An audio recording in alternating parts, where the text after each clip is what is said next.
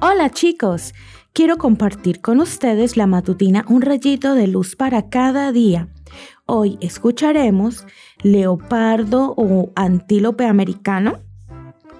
Hasta los jóvenes pueden cansarse y fatigarse, hasta los más fuertes llegan a caer, pero los que confían en el Señor tendrán siempre nuevas fuerzas y podrán volar como las águilas podrán correr sin cansarse y caminar sin fatigarse. Isaías capítulo 40, versículos 30 y 31. Correr es algo que nos encanta, ¿verdad? Aunque ha habido muchos grandes logros en velocidad, el premio para los seres humanos se lo lleva Usain Bolt. Ha corrido a la velocidad de 37 kilómetros por hora Posiblemente a ti también te gustaría correr tan rápido como un leopardo, ¿verdad? Después de todo, el leopardo puede alcanzar en solo unos pasos la velocidad de 104 kilómetros por hora. Un récord increíble. Sin embargo, hay otro animal que tiene un logro aún más importante. El antílope americano puede llegar a la velocidad de 98 kilómetros por hora. ¿Cuál es el logro entonces si no es tan rápido como el leopardo? El antílope puede mantenerse corriendo a altas velocidades durante unos 40 kilómetros, mientras que el leopardo se cansa fácilmente y solo resiste un kilómetro a tan alta velocidad.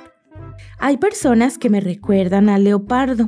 Comienzan un proyecto con muchas ganas, sin embargo se cansan fácilmente. Al poco tiempo sus grandes proyectos, sus decisiones, sus ideas quedan atrás y parecen leopardos exhaustos. Otras personas, en cambio, se parecen más al antílope. No empiezan quizá tan rápido como el leopardo, pero persisten. Cuando los leopardos se cansan, los antílopes siguen adelante corriendo, perseverando, resisten y resisten. Y en la vida, ¿qué cualidad te parece de mayor valor?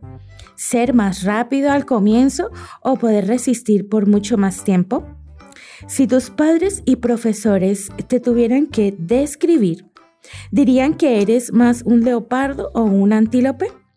De nada sirve cuán rápido hayas hecho parte del trabajo si no lo concluyes.